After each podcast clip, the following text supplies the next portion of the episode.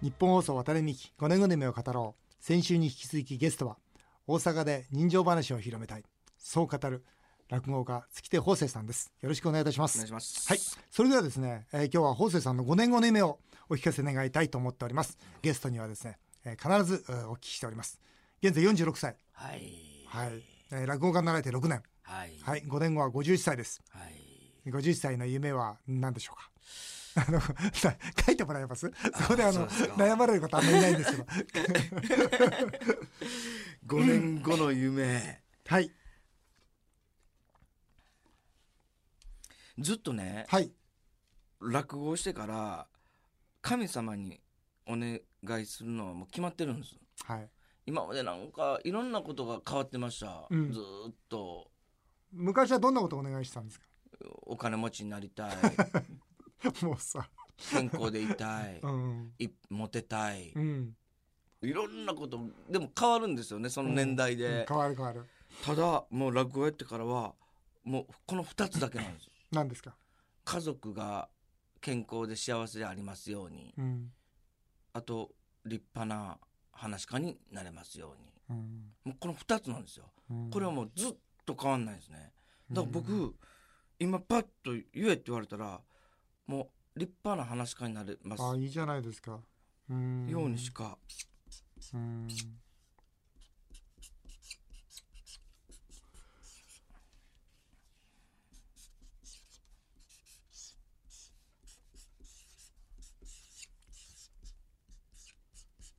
はいはいでは改めてご自分で発表していただけるでしょうか立派な話し家になれますよううにんこの2つだけ祈るっていうのは私もこの僕が落語家になったわけのねこの法政さんの本読んでて実は一番引っかかったところなんですよ。うんやっぱり僕もであの自分のこと言うのなんですけどあの毎日仏間に入りましてねうんその父と母とおばあちゃんがそこにいるんですけどうん毎日こう自分をこう振り返ったり自分のまあ何て言いますか、まあ、お願い事をですねまあ、以前言ってたんですけどこうずーっと生きているうちにお願い事って減るんですよねうんだんだんだんだん減るんですよ、、あそううん減るんです僕もねあのこあまり言う言っちゃいけないのかもしれないけど僕もここ10年ぐらい本当に2つになったんです全く同じなんですもうどこ行ってもそのどんな神社仏閣でも必ず手を合わせるんですよはい宗教持ってないんですけどええもう教会行っても何しても手を合わせるんですねあーもうで一緒ですその時に僕はもう今ここ十数年二つだだけなんですね一つはねとにかく感謝なんですようんとにかく今ここで、うん今ここであなたに向き合えることに対して感謝するとうんいうことの感謝と、うんそれからもう一つはやっぱり生まれてきたからには何か何か天命があるはずだとうんこの天命を果たさせてくれとうんうん僕には何がそれがわからないとうんだからその天命を果たさせてくれとこの二つだけをですねもうここ十数年他のことは祈ったこと一回もありませんね。うんですから、ね、法政さんがその家族の健康と落語家としての未来自分の立派な話かというところにこう最後こう集約していったっていうのはそれが本当に法政さんのその天命というかその本当にやるべきことなんだろうなとうん思って読んでました。僕もそうなんですうよ。んほんまあの別にこうな宗教があるとかでもないし、うん自分う自身、んまあいろんなところに行ってこう願うことうんもう本当に家族のこととうんもう自分の話し家になりたい、うんすっごくねそれを考えた時ね、うんあ俺いつもこれやなってうんめっちゃ幸せやなと思ううんですよ、んうみん見えてるんですよ僕はうんすべきことが。うんこれってすっごい幸せやなと思いました、うはんそうですよね、うんそのやるべきことやりたいことがい人生の中で明確であるということははい本当に幸せなことですよね、はい、ましてや46歳ではい、そうなんですよねまあ本当にあの多くの方にねその皆さん、えー多分共鳴していただくと思うんですけどやっぱ46歳ぐらいになるうと、んねやっぱりそろそろね人生見えてきたな、うんうんそろそろ定年だな、うん年金がどうかな、うん老後がどうかなっていう形でうん何かこう守りにうん入る年じゃないですかあーそれが46歳で攻めてるわけですよ。あの講師さんってやっぱすごいなと思ったんですけど、もう僕本当あの方がえー言われるような、うんその若干うん自立、うん不う惑んっていううん本当精神的にそうなってるんですねう。んほんと本当に40歳を前にしてうん惑わずうん人生を歩むにはうんどうしたらええねんって本当に立ち返りましたからね今までの人生を。おーでその時にさあどうすんねんっていうのはほすっごく考えました。おーそれで落語家落語家というかその時にうん東野幸治さんにはい落語聞いたらっていうことを急に言わ言われたんですね。落語聞いたらはい、うん落語聞いたらってそれまであまり法政さん落語はあんまり聞いて聞いたことないですあない僕たちのこのテレビの世界は、うんそういう古典芸能を潰して新しいものをやっていかなあかんってずっと思ってたんで、なるほど逆に古典芸能を避けてたんです僕。なるほどうんで東野さんにも「いや古典芸能は僕ないんですわ」っていうのを言ってたんですけど、まあ先輩に言われたしうん桂枝雀聞いたら面白いでうんはああの、まあ、映画ね、うん先輩にこれ見見ろやって言われて次を追った時に見たかって言われたらうん困るじゃないですうんそか、りゃそうだうんあじゃあもうしゃあないなっていう感じで蔦屋に行って、うん桂枝雀の第一集、うん大前第一集を聞いたんですよ、うんで「構図の富」というネタが一番最初にあるんですけど、うんうんもうそれ聞いて宝くじのそうですそうでねうすんそう僕もです、聞いたことありますわうんうんびっくりしましたね、うんこんなに面白いんだとおー落語って。おーそれが出会ったのが6年前ですへえ。それでずっと探していたのはこれだと思ったんですか。もうえそっからはもうこれだというかもううんこんな面白いもんがあるんだもうしざくづけですそうんっからは、ああ。もううわ CD 聞いて DVD こうでもうずわっ聞いてもうしざくの本ぶわー読んで、ううわん面白いすごいこの人ああこういう人間生き方があるんだっうんて初めて知るじゃないですか、うんほんで見てたらもうこういう性格やから、うん見てる人間じゃないんですよね、うん見れる人間じゃないうんやっぱりやりたい何でもそうででしたけれどもやる人間なんで、うん自分で勝手に覚えてやるんですよ家であ一人で一人で、始めちゃったわけだ。うん勝手に覚えてやるほんならうん今度一応できる形になるうん20分網だけというネタを覚えた、うんうん今度もう人に見したくて見したくてしょうがないうんってなって、もうそれの延長ですねへえでも落語家ってどういうふうにしたらなれるんですか。 どういうキャリアアップがあるんですか。まずでもどっかやっぱあれかな。こう入門するのかな。そうですそうです、うんそれはもう絶対門叩いて、うんそれを開いてもらうというのはもう絶対条件です、ね、あ絶対条件。タレントはそれはないですね、ううんん。そうういう誰かについてどうのこうのご教授いただく教えていただくというのはないですでも僕には月手八方という師匠がいてうん。その師匠のもと全部やってますねそれはやっぱり八方師匠の芸が好きだった。うんというよりも何か縁があった。そうですねあのー好きは好きでしたけど、このこの人じゃっていうことでは、うんあのーなかったです、うん正直な話、うんそれは、えーこの落語をやるときに月手八光っていう蜂蜜ですか。はい私も知らないです。そういう方いらっしゃるんですね。実施なんです。へえ。師匠の息子さんなんですよ。へその子ともう毎週遊んでたんです。え。うん。でその子と毎週遊んでる時にうん。僕がこう落語を覚えて相談したんですうよ。ん。どうしたらいいかな、落語家になりたいんだと。うんんどうしたらいいかなって言ったら、まあ蜂蜜は僕の弟子になったらいいですよと 言う言われたいやそういう感じじゃない そ。う君の弟子じゃないか。うんあ、のほんまにちょっと真剣に考えてんねうん ん。えマジですかうん。すっごいきついですよこの世界。うん。全然ほんと儲かないし。うん。マジですかうん。わかりましたじゃあちょっと山崎法政で出れるように、うちの親父がうん毎月あの勉強会をやってるんで、うんそこで。山崎法政と出れるようにうん。言うときますわっていうのが、あの師匠との、へえはいそれであれでしょその居酒屋で「月亭ください」と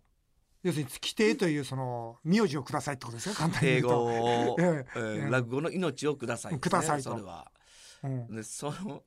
ほんで蜂蜜とねうんもういろいろそもう師匠と会うまでずーっと話してて、うんうんじゃああのいろいろ頑張って法政さん、うん半年後1年後にうん親父にうんどうですかあのうん話かなりたいうんですってうん言うたらどうですかっていう、うんそうやなそういうふううにんじゃああのやってうんくれるか、うんではちみつもすごく協力してくれてたんですけど、うん初めて僕阿弥陀池というのを、うんその師匠の勉強会でやらさせていただいて、うんでちょっと打ち上げ行くかうんあありがとうございます、うん 1次会2次会3次会になった時にもううん僕も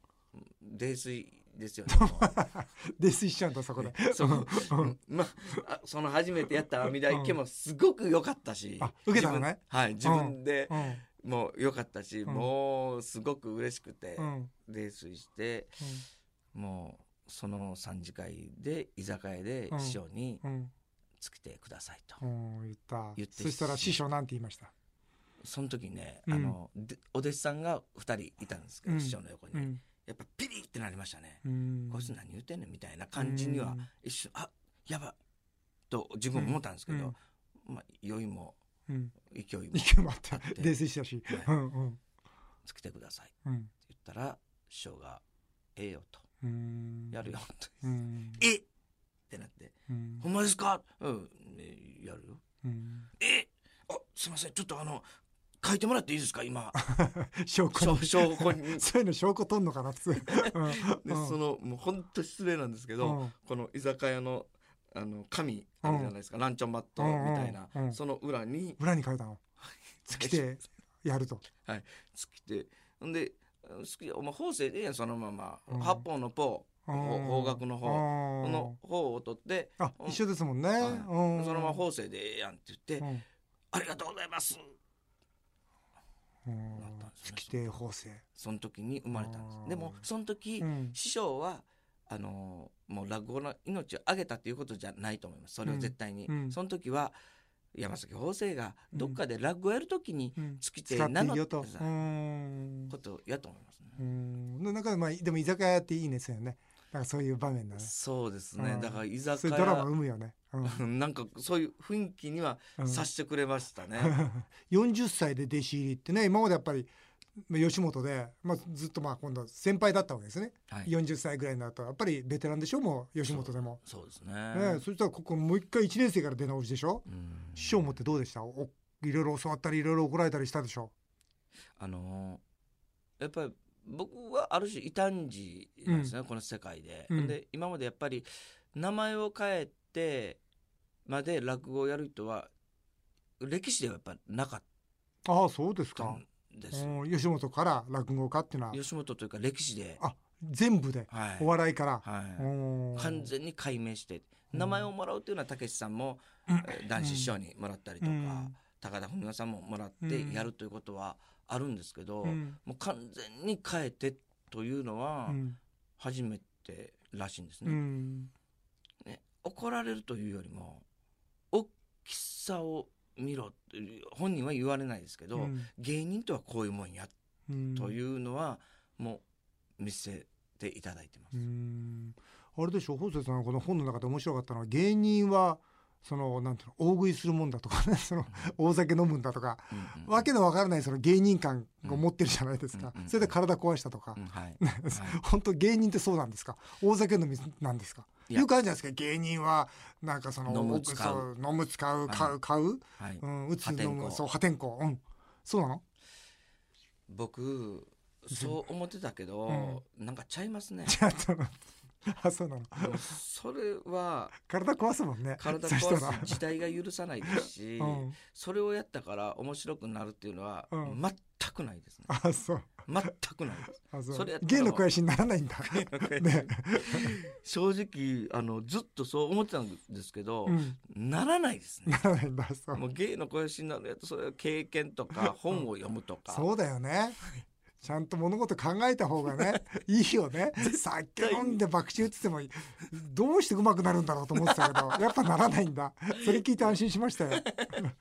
芸の肥やしじゃないんだだからそれはやっぱり昔の芸人さん今の芸人さんでもねそれを例えばやってるとしたらね、うんそういう意味でもう突き抜けるんやったらうん僕はすごくいいと思います、うんでもやっぱ突き抜けないですうんそれすごいことですやっぱり飲む使うで、うんそうですねはい、本当ですよね、うんでもやっぱりあれでしょ大事なのは稽古でこううんいろんな師匠に稽古つけてもらうわけですよね志の輔さんにも稽古つけてもらって、ねはい、2本いただきました、日本何いただいたんですかえーネズミ穴といいじゃないですか井戸の茶あ碗え両方ともいい話じゃないですかはいねいやあのネズミ穴を初めにつけていただいたんですけどね、はいこのうん落語会に入って2年ならないぐらいに、うんもう志の輔師匠のとこ行ってあの稽古つけてくださいってて言うてるんですよ僕すごいいやそそれれ,、もっねて早いんでしょ普通いやご法度ですよねご法度なんだ、はい、まず前座という修行があって、うんその前座の修行の時にはまず他の師匠につけてもらえないんですよ。うんもう自分の師匠につけていただいてっていう期間なんですね。うんということは八方さんだけはい、八方普師匠だ通け普通の方は、はい、でも僕はまあこんな感じでうんやからう、んもしかしたら「何言ってんだお前」って言われるかなっうんて思ったんですけど、うんその時はもうアホなふりして「すいうんませんちょっとこのあんままだ分かってなかったです」ってうんもうアホなふりしてう、んお願いしますうんとは言いましたね。おーそしたらいいよとはい。うんこれ稽古をつけるっていうのはどういうふうにしてするんですかあの、その師匠目の前でやってそれについてこうだよああだよって指導を受けるそうです、そうです。うんもう、あの、師匠、師匠によって教え方は違います、なるほど全然ただ、あの、皆さん、僕がネタを覚えてきてう、んで、師匠の前でやる。うんまあ、これぐらいの距離ですね。うーんもう本当1メートルうんうんぐらいの距離でやる。うんで、その時ね、もう皆さん一緒です。もう八方師匠も皆さん一緒ですけどう、んあの、目をつぶりはるんですようね。んそれはなんでかって言ったら、うん僕に気を使ってですよね、うん緊張させないよううに、んどうやったらこの子は緊張せんとできるかっていう、だから薄めでは見てると思いまうす薄めでは見てるけど、んほんと皆さん目をつぶって、うんこう顔をいろんなところに方向を向けて、うんでその向けた時多分ちらっとうん見てはるんやと思いますけど、うん俺その気の使い方がね、うんやっぱ話し家ってすごいなうんとは思いますね。どのぐらい今やられてるんですか寄せはは週2日ぐらいですかもねう東京大阪東京大阪今全国で独演会で回ってましてへえもう30件ぐらい独演会やられてるんですかはいあでも大したもんじゃないですかいやでももう一本立ちしてるじゃないですかいやいやもうでも全然ですけど、うんもうそういうのを本当やっていこうと思ってそれを決めてやってへます、ー創作とかやられてるんですか創作が、えー、と今もう出来上がるんですよああ今いいで作すっててねで5年、うん、うん経ったらうん創作を作ろうと思ってたんです、へえはい、初めての創作今初めての創作はいあ楽しみだなはぜひ聞くね聞きに行かせてくだあもうさ本当いぜひおね願いします、本当にあの最後にですねあの私は最大支援2000万円という日本一の夢のコンテストみんなの夢アワードというイベントをですね日本武道館で実は、は開催しているんですうん8000人以上の若者たちがですね7人のそのお夢をみんなで聞いてよし俺も頑張ろうという会なんですけども、うんえー40歳から落語の道に挑戦を決意しそして今あー夢に向かって頑張ってらっしゃる月亭宝泉さんからもですねぜひ、えー夢の大切さや、えー夢を追いかけてる人に最後にメッセージをいただきたいというふうに思いますどうぞ。僕あの青春ってなんやろって考えたんですけど、うんやっぱり青春ってもう一生懸命やるうんもうそれに尽きるなと思うんですね、うんもう何も考えずに一生懸命やった時にその時は青春と思わへんけど、うん後から思ったらそれが青春うん、わかるわかる。うん、やったんですねう、ん、もうそれがもう変な形になってもいいですもう結果、うん、もうどうなろうかやけどもうその一生懸命やるということは本当にキラキラした瞬間やと思います、うん人生の。一生懸命ってかっこいいですもんね。いやー本当にもうそれですよね結局感動するのも、うん落ち込むのもうんそれやらへんかったらやっぱ感動もせんし落ち込むもしないですね、うんいやどうもありがとうございました、えー、渡辺美希5年後の夢を語ろう先週と今週2週にわたって落語家の月亭方正さんにお話をお伺いしましたどうもありがとうございましたありがとうございました